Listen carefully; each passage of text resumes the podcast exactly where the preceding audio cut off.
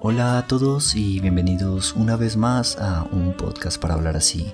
Un podcast en el que dos amigos nos creemos lo suficientemente interesantes como para compartir nuestras ideas con el público en internet como lo está haciendo la mayoría de personas debido a la cuarentena. Yo soy Alejandro Borray y conmigo está el especial y siempre único Miguel Mejía. ¡Soy especial! Ay, oiga, me parece inapropiado. ¿Inapropiado? Sí. Yo estaba haciendo una imitación de los Simpsons. Ah, es una referencia. Uy, en este podcast vamos con toda La con las cosa, referencias. la cosa es que ya de por sí es, es los Simpsons en, es- en esa temporada eran inap- inapropiados. ¿Cuál era esa temporada? Eh, no sé, de las viejitas. Rapato estarás en equipos especiales. Porque las viejitas siempre tienen como ese toque especial. Como por ejemplo con el reggaetón. Sí. Que todo el mundo es como, Ah, ah, el sí. reggaetón viejito, que, El que reggaetón. tiene los que tiene lo viejito especial, o sea, en Es algún la momento. nostalgia. Sí, exacto. Bueno, más o menos. Cuando co- las cosas, digamos, cuando son cosas como el reggaetón, que es cosas del pasado, eh, El ya... reggaetón es cosa del pasado. señor. La vaina es que gente creció con eso y ya son adultos y digamos que su época de, uy, soy un joven que farrea, pues ya pasó. Pero el reggaetón nos recuerda a esa época en la que eran jóvenes y bellos y no les dolía la espalda cuando se despertaban. Marica, no. No, porque la gente que escuchaba reggaetón ahora es joven y bella. Lo que lo recuerdas cuando iban en la ruta, en un trancón, a mitad del día, acalorados, con un niño que se les había vomitado al lado y no podían escaparse ni bajarse del bus y sonaba perreito. Siento que es una demográfica bastante amplia. Siento que se está escribiendo usted. Pues puede pasar.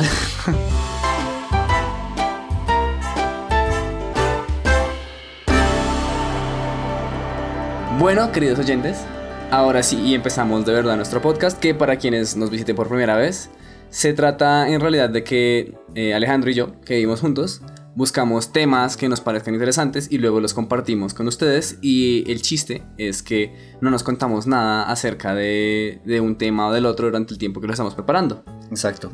Evitamos activamente hablarnos y nos cerramos la puerta en la cara de forma grosera, pero no nos ofendemos porque entendemos que es por el bien de este producto que solamente escuchan tres personas. Eh, Vamos subiendo, en el anterior eran dos. Bueno, en realidad en el capítulo anterior también eran tres, pero nos olvidamos de una.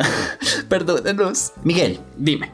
como bien sabes, eh, al inicio del podcast yo pongo una de mis reflexiones que tuve durante la semana, Sí, que generalmente es sobre sexo, sí, pero no porque siempre sea sobre sexo y esta vez voy a probar que no es sobre sexo, ok. ¿ok? Mi reflexión es, ¿qué hace que una canción cristiana sea cristiana? Si la temática, como, sí, que hable sobre temas cristianos o que sea interpretado por personas cristianas.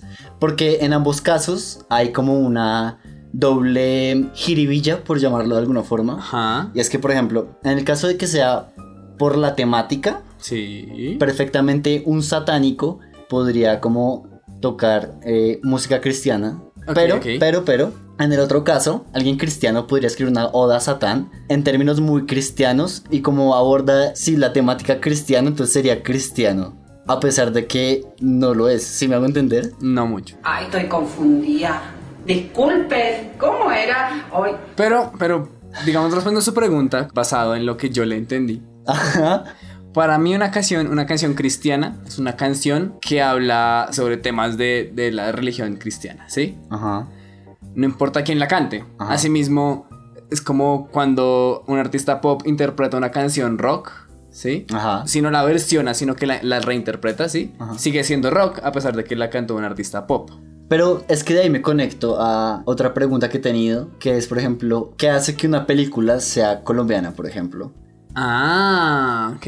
Porque, por ejemplo, si, si la hace un equipo colombiano, un director colombiano, pero habla sobre la guerra en Vietnam, Ajá. eso no es una película colombiana. Ajá, exacto. O si Steven Spielberg viene acá y. Hace una película sobre los indios Wayuu, por ejemplo. Ajá, es una película colombiana. Raro, ¿no? Sí, sí, sí. Es el problema con el patriotismo en general. Pero sí, creo que es diferente, creo que es diferente. Creo que efectivamente una canción cristiana es cuando trata sobre temas cristianos. Sí, sí, sí. Me alegra que ya al fin salido de esta duda. Gracias. ¿Qué ritmos en música son en agrado para Dios? Ya que ahora han salido muchos ritmos cristianos que uno ya no sabe si es para el agrado de Dios. Ejemplo, el reggaetón, metal, rap y ritmos que están de moda.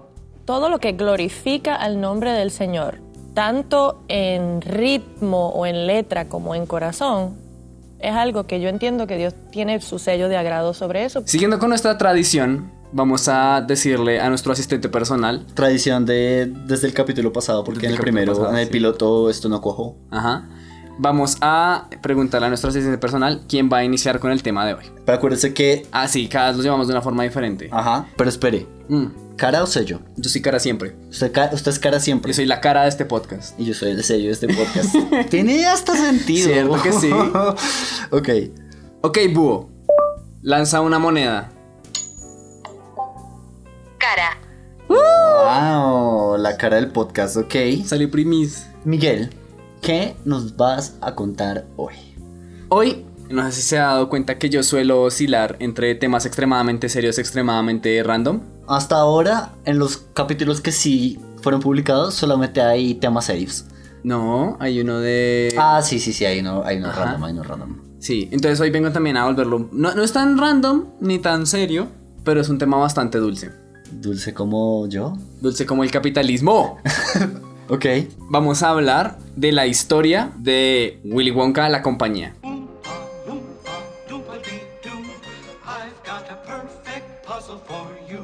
¿Hay un palumpas? Ah, no hay tantos umpalumpas en esta historia. Hay un umpalumpa, pero es un umpalumpa importante. Como usted ya sabrá, toda la idea de la fábrica de chocolates de Wonka sale del libro Charlie y la fábrica de chocolates, del autor Roald Dahl. ¿Es un libro? Es un libro. Ah, sí, ya sabía.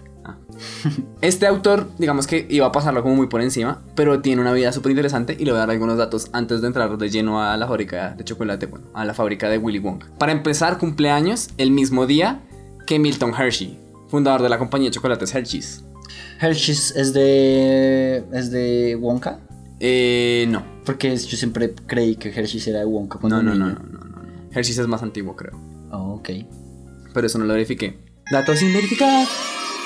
La especialidad de este podcast. Entre otros datos curiosos que encontré sobre este sujeto es que él mantuvo una vida difícil, hablando en términos de que la hermana tuvo una infección y murió, y luego al papá le dio depresión por la muerte de la hija, le dio neumonía y murió. Y cuenta que en el, en el momento en el que el papá murió, que ya decía como que le daba igual la vida. Oh, man. Luego de eso, el tipo se hizo piloto durante la Segunda Guerra Mundial, y cuando terminó su trabajo como piloto, trabajó como espía en Estados Unidos, porque el man es de Inglaterra, Pero era espía para quién. para Inglaterra. Siempre es útil tumbar el imperialismo desde adentro. Las armas tomó para una misión. Es un Pero fue durante este tiempo que un periodista amigo suyo lo incentiva a escribir sobre sus experiencias y él dice que ese fue el momento en el que cambió su vida. ¿Cuándo empezó a escribir? Ajá, ¿O cuando se ganó el tiquete dorado? cuando empezó a escribir. Deja hacer spoiler. Ouch.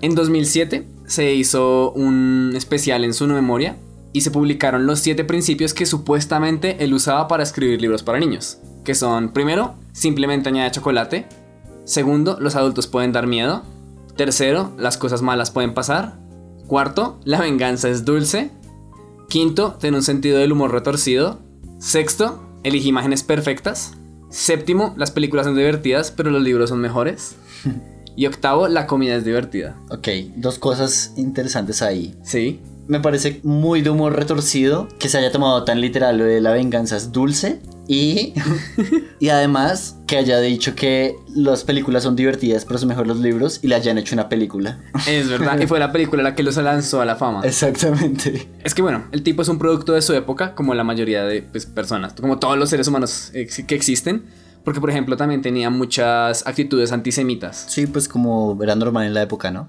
¿Ves? O sea, normal, normal, normal, no lo era, pero no estaba tan mal visto. Pues era para estar en onda, ¿no? Y yo no sabía, pero el tipo escribió varios libros de los cuales yo vi las películas.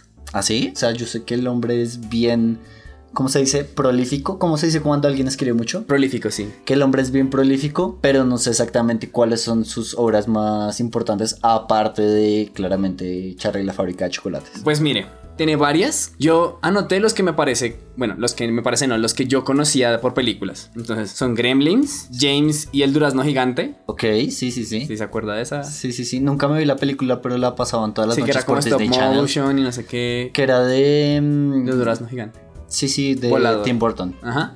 Charlie la oreja de chocolates, que es como la protagonista de este episodio. Fantastic Mr. Fox. Oh, wow. Ajá. Y esta sí no me la esperaba para nada, Matilda. Tiene sentido, es como del mismo. Estilito, ¿no? Estilo, sí. Pero igual me sorprendió.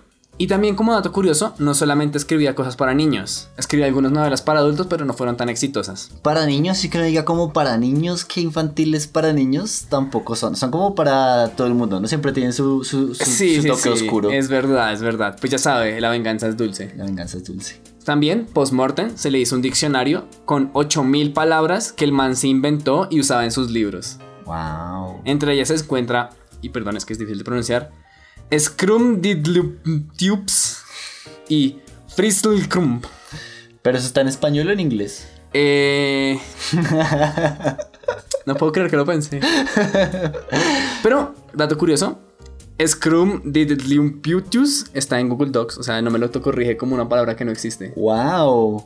Es verdad, estoy viendo aquí el guión de Miguel y haciéndome spoiler y no le pone la, La rayita sombrita roja. sí. Ajá. La inspiración detrás de la fábrica de chocolates proviene de su infancia cuando era joven y estudiaba en Gran Bretaña. Mientras estudiaba, la compañía de chocolates Cadbury enviaba sus últimos y mejores muestras a los niños de la escuela para que los probaran y compartieran sus comentarios. Como quien dice, se ahorran los monos de prueba. Ok, sí. Esos primeros recuerdos se quedaron con él y finalmente lo llevaron a soñar y escribir su tercer libro para niños, Charlie la fábrica de chocolates, en 1964. Libro que posteriormente tendría la famosa adaptación al cine. Pero, ¿sabe a quién le debemos esta primera película que existiera en primer lugar? A Ah, Isaac Newton. También, todo se lo debemos a Newton, pero un contribuyente más directo y menos esperado, Jesús. más directo de hecho, la compañía Avena Quaker. Javier, tómate la avena. No vuelvo a repetir. No, mamá. El que quiere repetir soy yo, ¿no ves que ya me la tomé? Dale diariamente coladas de avena Quaker. Lo que tú haces cada día, a él se le va a notar toda la vida. Avena Quaker, se te nota. Todo comenzó con el director de Hollywood, Mel Stewart. La pequeña hija del director era fanática del libro y con solo 11 años insistió a su padre a convertirlo en una película. Aunque dudaba al principio, luego le llevó la idea al productor David L. Wolper y resultó que Wolper ya estaba trabajando en un proyecto con la compañía Quaker, quienes estaban ansiosos por entrar al negocio de los dulces. Mientras lanzaban la idea de un especial de televisión, fue Wolper quien estaba decidiendo llevar este mundo fantástico a la pantalla grande en forma de largometraje. Al final, su persuasión funcionó y Quaker financió la película por 3 millones de dólares, a cambio de derechos exclusivos para usar el nombre Wonka en una línea de dulces que aparecería en la película. ¿Cómo así, cómo así, cómo así? O es sea, decir, Walker les dijo, les damos 3 millones de dólares para que vean esta película sobre dulces, muestren este dulce y nosotros lo vamos a crear en la vida real. Ok, o sea, la marca Wonka que existe en la vida real era producto de Quaker. Allá vamos. Quaker también insistió en que el título se cambiara a Willy Wonka y la fábrica de chocolates para centrarse más en el fabricante como tal y en los dulces que pues saldrían luego. Me sorprende que no les hayan pedido que lo llamaran Willy Quaker Hubiera sido un hit. y la que- fábrica de avena. No, no, no, no. Willy Quaker y que fuera todo igual excepto que el man se vistiera como el man de Avena Ay, Quaker. sí. ¿Qué es eso? ¿Como un noble? Es como una mish, ¿no? No sé, no me trabajado, acuerdo ¿no? bien. Ah, sí, sí, es un Amish.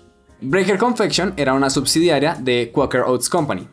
Ya estaba en proceso de desarrollar una nueva barra de chocolate y Quaker aprovechó esta oportunidad para asociarse con Wolpert y así puso en marcha uno de los lanzamientos más grandiosos de una barra de chocolate de la historia. No solo estaban obteniendo una ubicación privilegiada para su nuevo producto, con la oportunidad de llegar a millones de ojos, sino que también obtendrían parte de las ganancias de la película. Breaker Confection pasó a llamarse Willy Wonka Candy Company y se lanzó solo con un mes antes de entelamiento de la adaptación cinematográfica en 1971. Si bien no pudieron dominar la receta del Wonka Bar a tiempo, más sobre eso ahorita, lograron lanzar dos dulces a tiempo, el Super Scrunch Bar y el Peanut Butter Umpas. Ahí está lo de los Umpa Lumpas. Ah. Es dulce explosivo para sus enemigos. Magnífica idea, ¿verdad? Aún estamos experimentando con él. Necesita más potencia. La película llegó a las pantallas grandes el 30 de junio de 1971 y lamentablemente fue un fracaso, ganando poco más de 4 millones en su ejecución teatral. Ah, yo nunca he visto el original. Bueno, pues creo que nadie. No, solo hemos visto el meme. ¿Cuál meme? El del tipo Wonka así de lado, como mirando, diciendo, cuéntame más. ¿Ese es del original o Sí, es, ese es del del original, remake ese es que del hubo como original. en los 2000? Del original. Ah. Ah, sí, sí, sí, ya, ya, ya. Claro, el meme es un clásico. Si bien el éxito comercial de la adaptación podría describirse como mediocre en el mejor de los casos, la película recibió críticas positivas mucho antes de que finalmente se convirtiera en un clásico. ¿En algún momento se convierte en un clásico? En este momento es considerado un clásico. ¿Qué pasa? ¿Está caliente, señor Wonka? No, frío. Tiene mucho frío. Es cocinero cordón bleu. no, no. Espere, por favor. Disculpen, pero nadie debe mirar allí abajo. Es la máquina más secreta de toda la fábrica. Esta es la que vale nada quisiera tener. ¿Qué es lo que hace? ¿Se las enseño? Sí. Además, independientemente de la calidad de un producto, el marketing es lo que suele impulsar a su éxito en general. Y como comercial la película funciona muy bien, pues a día de hoy el logo de Wonka sigue siendo reconocido en una gran variedad de dulces. Sí, es verdad. Debo admitir que yo cuando pequeño, por ejemplo, conocía la marca antes de saber de la película y del libro. Y me emocionaba mucho como ir a ver una película sobre dulces. Sobre dulces, ¿cierto? Sí. Y también que uno luego ya comía los dulces y decía, ¡ay, esto es de Wonka! Además, porque uno, pues a mí me parecía que Wonka era lo máximo, uno eran como los mejores dulces del Ajá, mundo. exactamente. Y también que uno como que des- era como sacar la fantasía de la realidad, como, ay, la fábrica existe y crean estos dulces. Sí, el sí, futuro sí. es hoy. Sí, como esa conexión entre el- la realidad y la fantasía a través de una marca. Era bien surreal. Eso fue un buen movimiento, por eso Sí. les fue bien, a pesar de que la película no fue tan buena. Pero, pero mire todo lo que pasa después. Ok.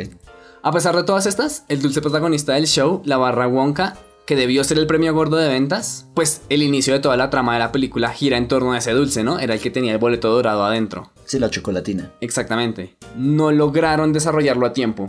Y el prototipo que tenían en el momento en el que se lanzó la película era una barra de chocolate que se derretía a temperatura ambiente. Bueno, podría ser como de esas de esos chocolates líquidos, como la barrita Mu, que se disuelve en un sobrecito. Sí, pero no era la Wonka Bar. Sería Pues- la Wonka Mu. Wonka Liquid Bar. El Wonka Bar finalmente vio la luz años después del lanzamiento de la película, pero fue sacado de las tiendas en 2010 porque tenía muy pocas ventas. Uy, pero duró resto. No, no, no, porque fue años después. ¿Pero hasta 2010? La cosa es que lo sacaron después de la segunda película. Ah, ok. Sí, entonces Sí, le fue mal. le fue mal. Pero si no había Wonka Bar, entonces usted qué podía comprar de Willy Wonka como tal. Un umpalumpa para que le tejiera y le cocinara en la casa. No un Umpa Lumpa, un Peanut Butter Umpa. Pero ese no cocinaba, no era un enano que pudiera esclavizar. Porque supongo que en los 60 esa era una idea medio atractiva aún. El esclavismo de tribus indígenas. No de enanos. Ah, también. Por favor, respete. Antes yo no podía salir a la tienda con mis amigos. Tenía que quedarme en casa lavando, planchando, de todo. Pero desde que compré mi huérfano esclavo, mi vida cambió. Mi huérfano esclavo es increíble. Traído de niños reales de Brasil, puede lavar, trapear, barrer los pisos, lavar toda tu ropa increíblemente bien. Los Peanut Butter Umpas eran parecidos a M&M's de mantequilla de maní, pero fueron descontinuados a principios de la década de los 80. Durante casi una década después del lanzamiento de la marca, la barra Willy Wonka Super Crunch sirvió como la cara de la marca. Era promocionada en páginas de fans y divin foros como la mejor barra de chocolate del mundo. La barra estaba cubierta de chocolate y rellena con un interior con sabor a mantequilla de maní. ¿A estos manes les gusta la mantequilla de maní? Hacían mejor mantequilla de maní que Hacían chocolate. mejores dulces. La empresa de confitería aprovechó otros productos encontrados en la película y pasó a producir Everlasting Gobstoppers e incluso, maldita sea, Scrum Juice Bar. Wow. Eso es un movimiento atrevido de la parte de parte de la compañía ponerle un nombre tan difícil a un dulce. Sí, yo sé, usted imagínese como un niño. ¿Cómo se llama esto que estás comiendo? Se llama Scrum Juice Bar. Señor, me da por favor un Oh, sí, claro, toma tus Y ya todos entienden. Ya todos entienden. Esta barra de chocolate se le promocionaba como la barra de chocolate perfecta y era similar a un Toblerone, lo que por inferencia nos dice que el Toblerone es la barra de chocolate perfecta. No sé si los oyentes para este punto están pidiendo a gritos comerse un chocolate, pero yo sí. En 1960 Espera, espera, me voy a ir a traer un chocolate.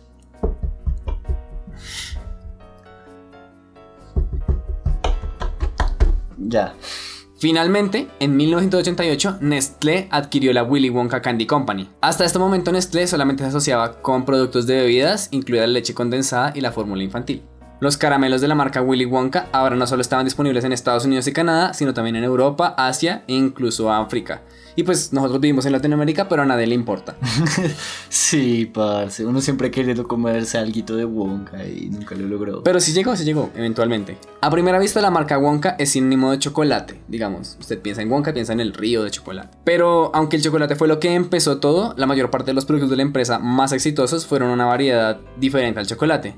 Como por ejemplo, el Fundip, Oh my god, yes. Spree, Runs, Casuzzles y mis favoritos, los Nerds. Estos fueron lo- como los productos estrella de la compañía Willy Wonka. Y varios de esos productos de chocolate pues nunca vieron la luz del sol aquí en Latinoamérica porque pues se quedaron en el camino. Si bien gran parte de su línea de dulces giraba en torno a, bueno, a otras cosas que no son chocolate, experimentaron con chocolates en un tiempo y exploraron algunas formas de expandir como su dominio en este mercado. Entonces en 2010 sacaron las Wonka Exceptionals. ¡Wow!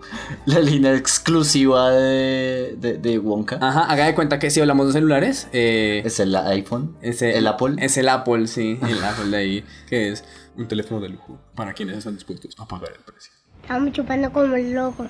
De lujo con mi abuelo. Vino. Rico con hielo. Esta marca tenía un énfasis en sabor y alta calidad. Y, te- y era como una nueva versión del... ¿Por qué, por qué tienen tantas veces este nombre? Del Scrum Dilidium Tus. El chocolate con leche de primera calidad envolvía un centro crujiente que incluía cacahuates, trozos de galletas crujientes y trozos de caramelo. Yo no sé usted, pero a mí el chocolate que más me pone ¿Sí? es el que solamente es chocolate. O sea, Chocolate puro. buen chocolate, sí. Ya. No me pongan maní, no me pongan nada. Yo a mí sí me Chocolate. gusta, incluso de mis barras favoritas. como Cuéntame, Miguel, ¿cuáles son tus barras favoritas de chocolate? Las del gimnasio. Las que tienen proteína. Pero, hablando en serio, eh, cuando era niño, compré una de estas barras que decía como Jet especial. No sé qué, era una barra por 5 mil pesos ¿Y de la época? de la época, claro. Pero tenía. Trozos de macadamia caramelizada. Ush. Y me enamoré, me dio un orgasmo infantil. ¡Qué delicioso! Y aquí es donde venimos a una parte del spoiler, y es que la trama de la película llegó a la vida real cuando la Willy Wonka Candy Company lanzó una búsqueda del Golden Ticket como un concurso relacionado con la adaptación cinematográfica de 2005, protagonizada por Johnny Depp.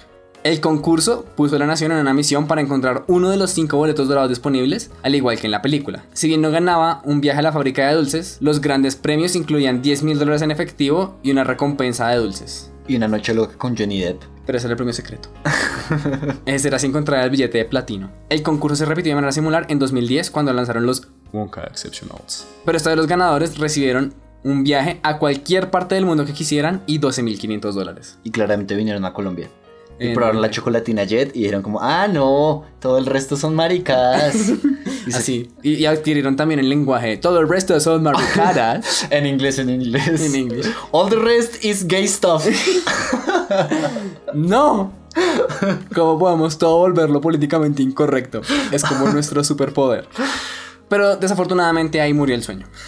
Nestlé ya no estaba encantado con el negocio de los dulces, tal vez debido a la caída lenta en las ventas y también por el mayor interés público de una empresa más saludable. Todas las marcas de dulce de Nestlé, incluidos los productos de Willy Wonka Candy Company y Butterfinger, finalmente se vendieron a Ferrero, con sede en Italia, la compañía detrás de Nutella y pues Ferrero Rocher Quedó en buenas manos. expertos. Hoy en día el único dulce que queda en la Ferrero Candy Shop es el Everlasting Gobstopper. ¿Pero qué fabrica? ¿No lo ves? Hace chuparricos perpetuos. Digo chuparricos perpetuos. Eso dije, chuparricos perpetuos. Para niños de pocos recursos. Duran toda la vida. Yo quiero un chuparrico perpetuo. Yo también. Y yo. Fantástico invento. Revolucionará la industria. Los pueden chupar y chupar y chupar y nunca se acaban. Jamás. Al menos eso espero. Haré más pruebas. Para aquellos que anhelan la nostalgia, el dulce estilo Jawbreaker está disponible hasta el día de hoy y sigue siendo el dulce ficticio convertido en real más icónico de la película. El Jawbreaker. El Jawbreaker es un Jawbreaker, es un estilo Jawbreaker, pero se llama Everlasting Gobstopper. Pero ¿y qué pasó con los nerds? No son de la película.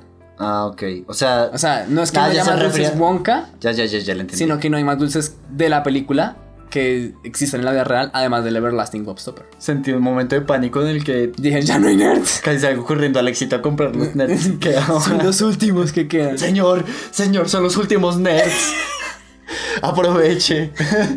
Como, ¿de qué me está hablando, maldito mierda? Como una anécdota final, Rick Harrison, eh, de la exitosa serie de televisión El precio de la historia, tiene una debilidad particular por la amada película de su infancia y posee una colección de recuerdos de la misma, incluido un huevo de oro original de la película de 1971 y un boleto dorado de la adaptación de 2005. Severo artículo de colección. Hay uno más. El tipo no dudó a la hora de comprarse el último Everlasting Gobstopper restante de la película por 100 mil dólares, que era propiedad de Julie Danko, también conocida como Veruca Salt en la película. Ah, o sea, de la, pero, De la actriz. ¿como de la actriz? Ah, Sí. ya, ya, ya, ya, ya. Oiga, wow, eso es mucha plata por un dulce que no sabe comer. ¿Verdad?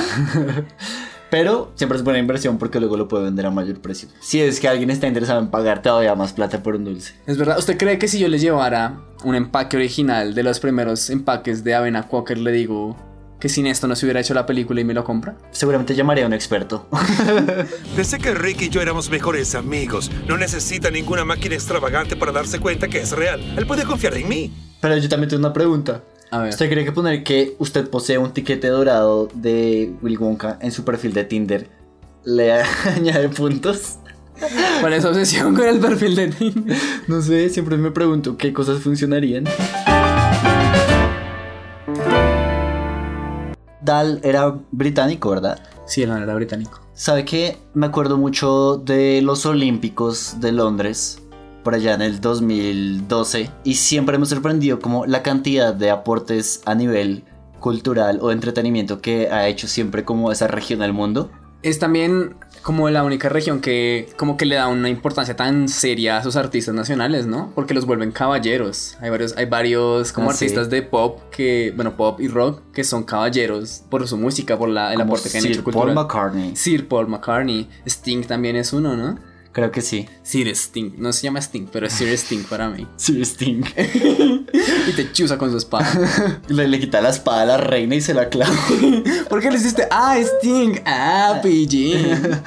Y me parece muy curioso que lleguemos a este punto porque vengo a hablarle de una época en la que efectivamente mataron a un rey.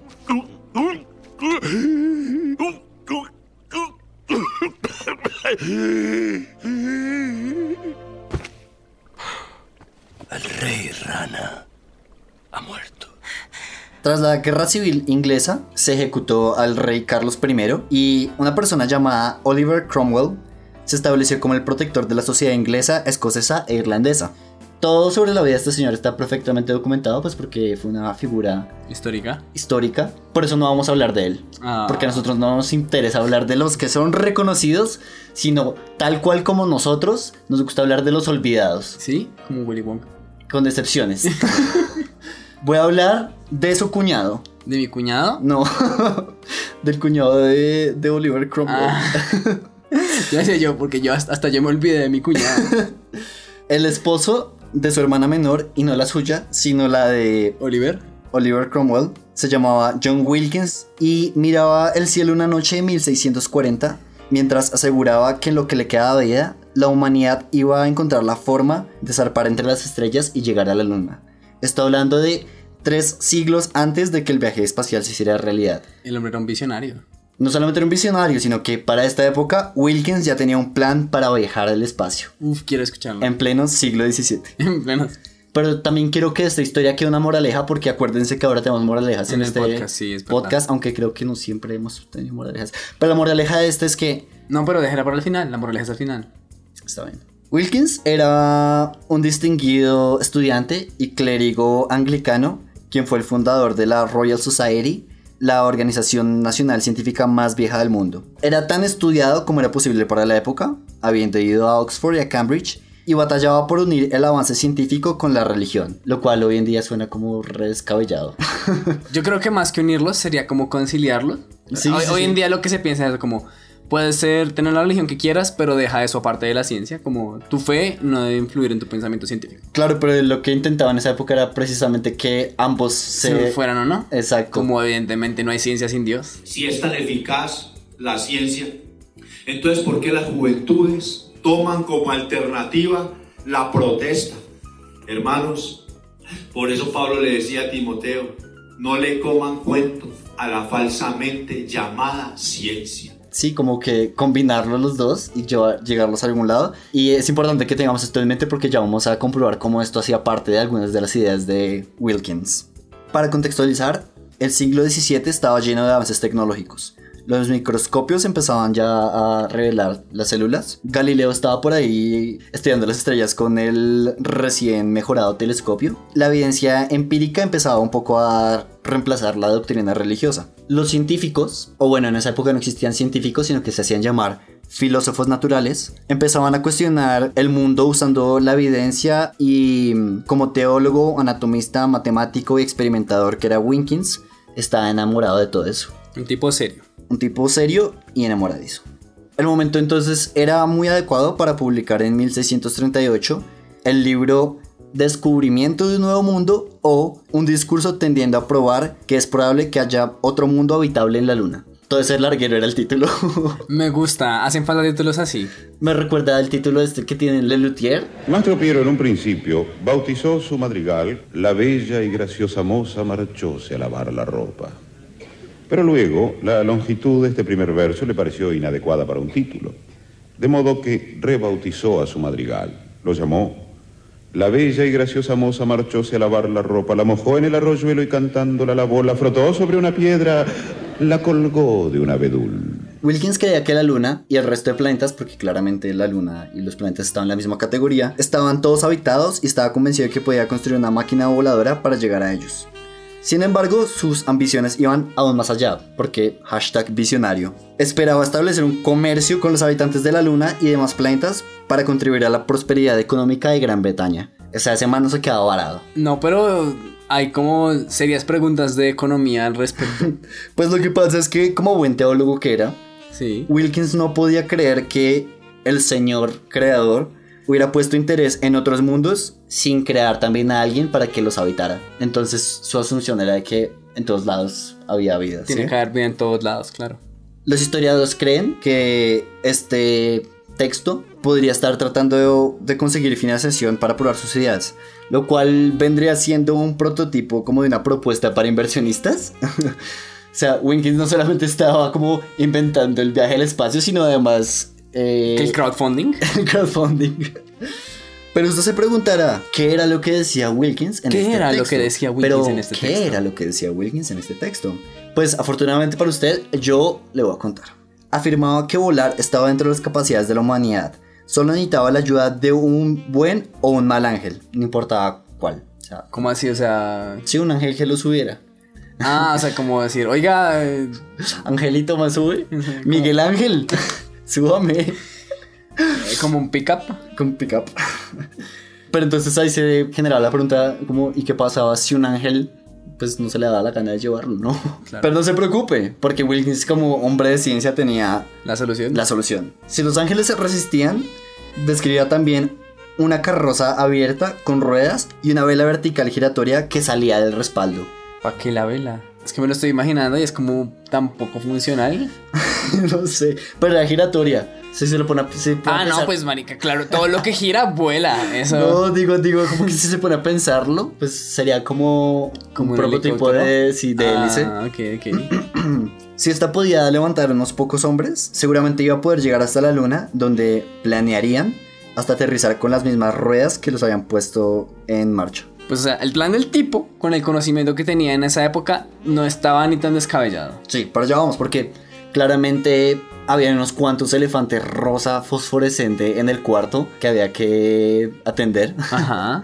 Sus ideas eran bien optimistas, pero tal y como usted ya indica, eran posibles dado el conocimiento del espacio, la gravedad y la biología que había en esa época, incluso aunque adoptó varias hipótesis que pues pueden parecer un despropósito hoy en día. Al referirse de cómo iban a ser los exploradores espaciales para comer, Wilkins afirmaba que al librarse de la fuerza de gravedad, y abro comillas, no deberíamos para nada desgastarnos en ninguna labor y por consecuencia no habría que reparar en la cuestión de la dieta. Podríamos vivir enteramente sin ella. Él planteaba que como iban a estar quietos y sentados, No iban a gastar energía. ni iban a gastar energía y ni iban a sentir hambre. Si usted lo piensa, la idea de que usted pensando gasta energía no es tan intuitiva. Sí, sí, sí, por eso. Para la época no era tan loco.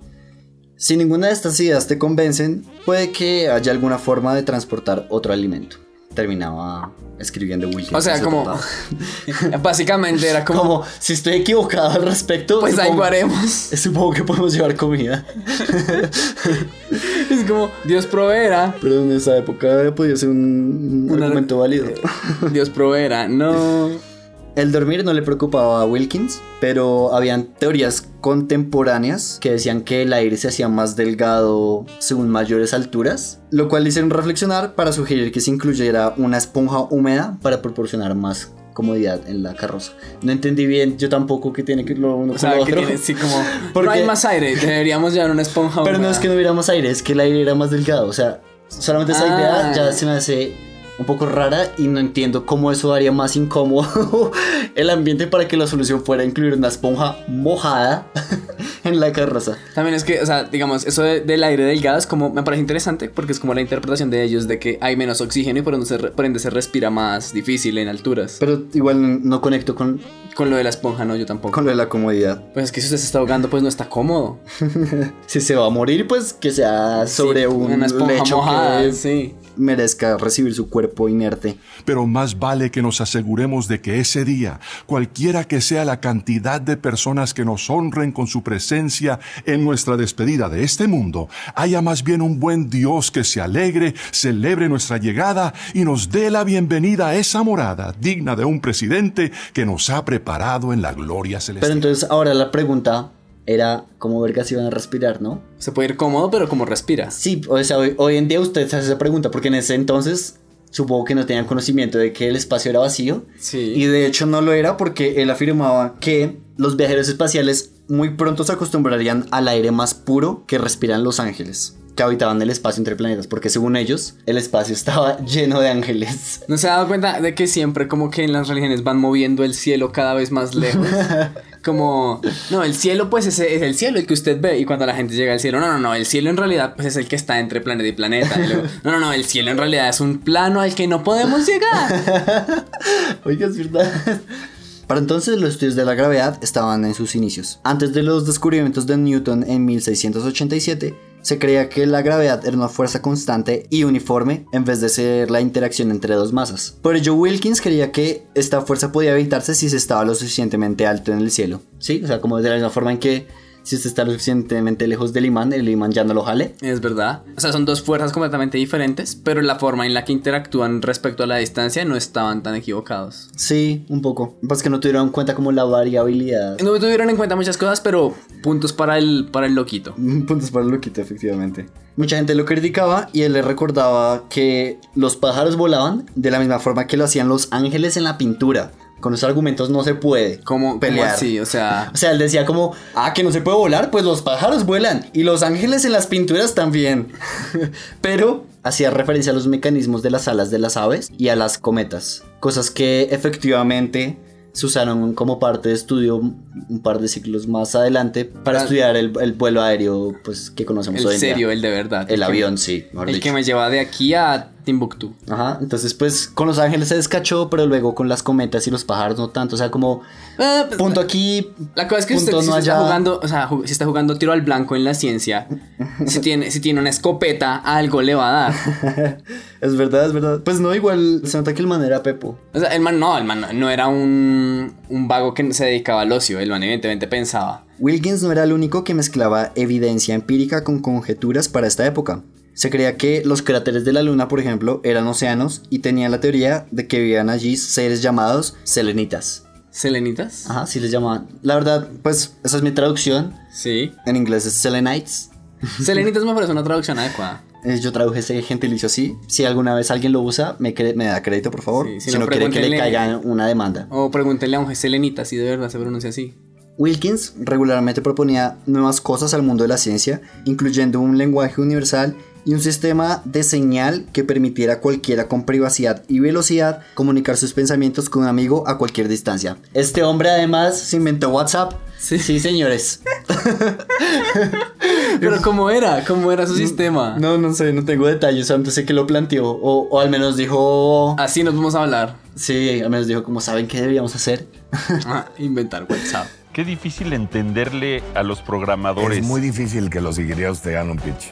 El espectacular proyecto como está vendedor. espectacular. Que eso no les quita talento para lo que hacen. Con todo esto, y tras además acuñar el término célula en biología. Wow, el tipo, o sea, el tipo él fue el que dijo, Sí. ahora a esto le vamos a decir célula. Exacto. Pero sí, por todo esto, porque claramente el tipo de- tenía como muchas ideas. Y e influencia. Sí, exacto. Ganó respeto para precisamente fundar la, mm, La Royal Society. que ya les había mencionado exactamente, pero aparte tenía pues toda la credibilidad y el tiempo para gastar en carrozas voladoras.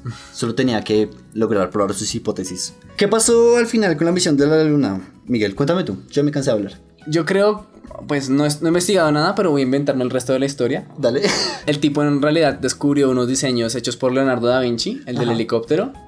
Y dijo, si ven que tenía razón, Don Da Vinci era muy inteligente. Don Da Vinci. Don Da Vinci, Don, don Sir- Vinci. Sir Da Vinci. Sir Don Da Vinci. Sir Don Da Vinci. Sir Don es Mr. Da Vinci. Ra Vinci. Él, evidentemente, él sabía cómo volar, solamente que no nos quiso decir, pero yo aquí lo puedo traducir. Le faltaba la vela. Le falta- Ah, es que tenía que parce. calentar las hélices y Claro. pues si algo está caliente y girando, eso vuela. Claro. Entonces el man calentó las hélices, puso dos velas, entonces fue muy rápido y ¡fum! se salió y se, se perdió en la luna y por eso nunca... no- Nunca sabíamos. Nunca supimos supimos más nada de él. Solamente quedó el libro. Ajá. Pues no, eso no fue lo que pasó. Ah. Con toda esa influencia que tenía, Wilkins además era el director del Wadham College de Oxford y tenía acceso a un vasto jardín de inventores, entre comillas, así le llamaban, que pues c- claramente era como un espacio de experimentación. Ok, chévere, me gusta la, me gusta la terminología. El jardín de inventores. Suena como un libro infantil. Este jardín contenía cosas tales como un dispositivo que hacía arcoiris, que para la época era toda una revolución, ¿no? Una manguera y una linterna. suena suena súper como si fuera el hombre más romántico del mundo y es como una manguera y una linterna. De pronto era un prisma y era más sorprendente. ya. También había una estatua que podía hablar, esa sí no tengo ni idea cómo era. Oiga, sí, ¿cómo lo haría? No sé, Hola, soy yo, el cabezón. Qué divertidos para ser y colmenas de cristal para estudiar la colonia de abejas. Ah, como en la granja de hormigas, pero en abejas. Exacto. Chévere. Robert Hooke, un compañero filósofo natural, o sea, científico, escribió sobre haber experimentado con máquinas voladoras en el jardín de Wilkins. Ese es Hook, el de la constante de Hook. Ah, ah, no sé. Rápida búsqueda de Google. Cinco minutos después. Sí, sí, es. Sí, era. Era el de la constante de Hook de los resortes. Wow, no tengo ni idea de quién es eso porque no soy científico. No lo sé, no soy científico. No soy científico. Desafortunadamente ni el señor de los resortes ni el señor de las máquinas voladores con velas que apuntan hacia el piso documentaron detalles sobre estos esfuerzos, posiblemente porque siempre fueron fracasos rotundos. Solamente muestran lo bonito. Exacto. Sin embargo, en los años venideros ambos descubrirán que el espacio estaba realmente vacío, mientras que gracias a Newton se entendería mejor la fuerza de gravedad. Con lo que Wilkins tuvo que aceptar finalmente que los viajes espaciales no eran posibles en el siglo XVII. O sea, se imagina. El man así te escuchó como, oh, creo que no lo logré. Se imagina que el tipo logrará de alguna forma crear la parte de ir al espacio, pero sin saber que estaba vacío. Y de que llegara ya como, bueno, aquí es cuando empezó a respirar. Hubiera sido muy trágico. Si hubiera sido una muerte... Pero habían aprendido más rápido todavía que el espacio estaba Como, vacío. uy, no estaba vacío. Bueno, mentiras, no, no habrían aprendido porque seguramente no habrían podido enterarse las Oiga, personas. sí, porque no. Habrían creído que se habían ido a la Ay, luna y se marica, habrían pues, quedado viviendo pues allá. se los mandan por WhatsApp. Sí, llegué. Diga, ¿cómo va? La, ma- la mamá, ¿Cómo? la mamá de Wilkins. Pero me mandas un mensajito cuando llegues, bueno. Te comparto ubicación, ma. Tranquila que me cuido y no te angusties, por favor. Avísame cuando llegue. Por excéntricas que fueran estas ideas, no hay duda que la mente de Wilkins marcó el camino para el viaje espacial como lo conocemos hoy en día. Tres siglos después, la humanidad llegaría a la Luna, pero sin Wilkins y científicos o filósofos naturales, de pronto no, hubiera sido. posible. Sí. La ciencia es una cosa que tiene que ir progresando una sobre otra. Ajá, lo cual me lleva por fin a mi moraleja y es que no importa qué tan tostados suenen, insistan en sus ideas que tres siglos después puede que s- sean reconocidos como genios. Y se burlan de ustedes en un podcast espacial sí, en, en un podcast 5D. 5D. Sí. Ah, claro. ¿Cómo Sí. sería la edición de un podcast 5D? Uy, no, qué pesadilla. Pero, Miguel, ¿usted qué diría hoy en día para ser reconocido como un genio dentro de dentro de 300 años. Tiene que ser una idea loquita, ¿no? Es que ya, ya hay muchos loquitos por ahí, muy famosos. Hay una chica que piensa que puede vivir de fotosíntesis. ¿De verdad? Sí. ¿Cuánto es lo más que has resistido sin comer? La literatura médica nos dice que el tiempo puede variar entre una y tres semanas dependiendo del nivel de hidratación del individuo. Pero hay personas que dicen poder subsistir únicamente del aire o de la energía vital. A esto se le conoce como respiracionismo.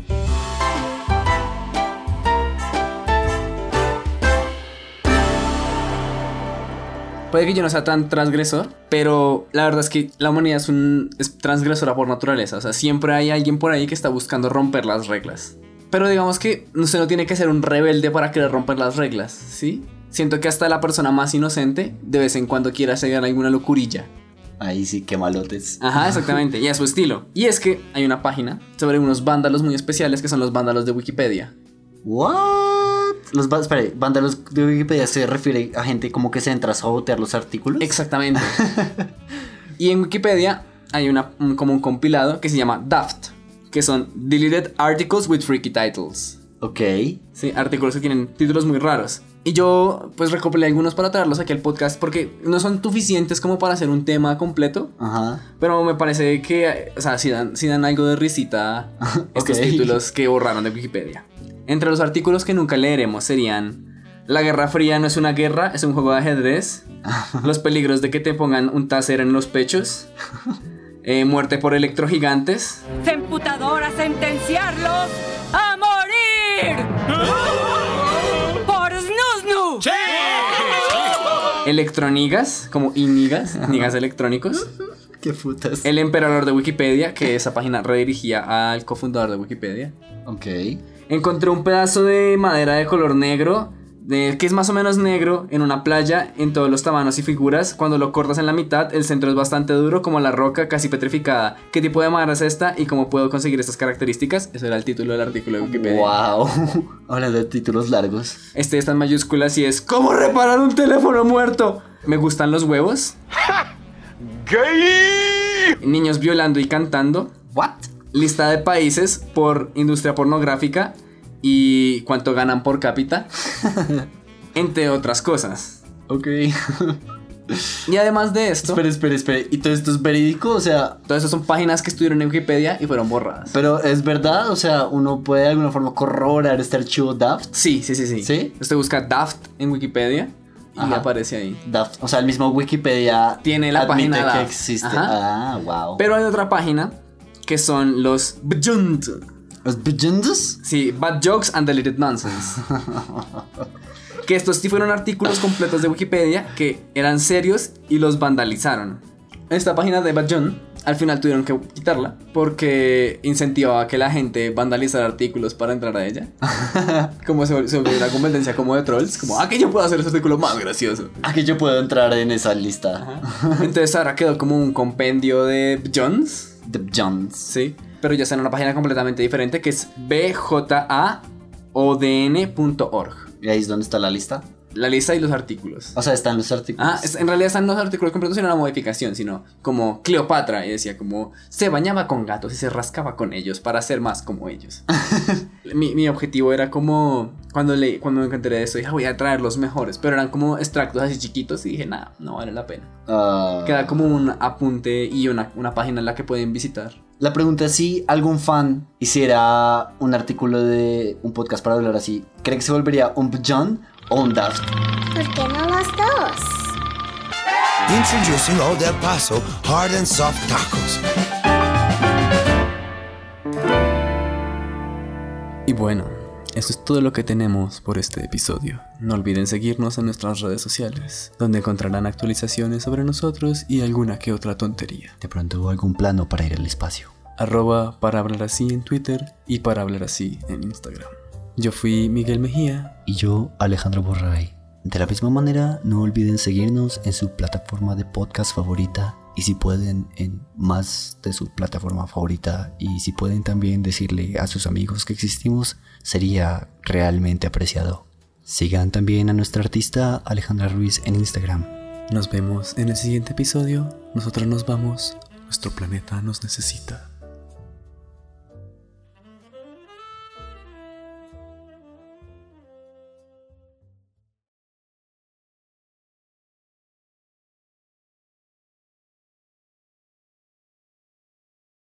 Bienvenidos a una emisora para hablar así. En la línea tenemos a Miguel. Miguel, cuéntame, ¿qué culebra quieres que mate la radio para hablar así? Quiero que maten a la culebra de mi esposo. Que no te deja mover de los pantalones y me molesta en la noche. Yo le digo, amor, que no soy para esto. Y me dice, ay, pero yo estoy para esto. Y te dice, no, pues, pues, yo me voy a quedar con la mariñaña, pero la culebra no se nivel. Señora, entiendo su problema, pero con culebra me refiero a deuda. Ah, Es que no sé cuál es, si es Candela Olímpica, que, que le pagan las deudas a los, a los oyentes. ¿En serio? Sí, re populista, ¿no? Sí. Re, re populista. Le pagan. ¿Y, y solo le pagan una deuda?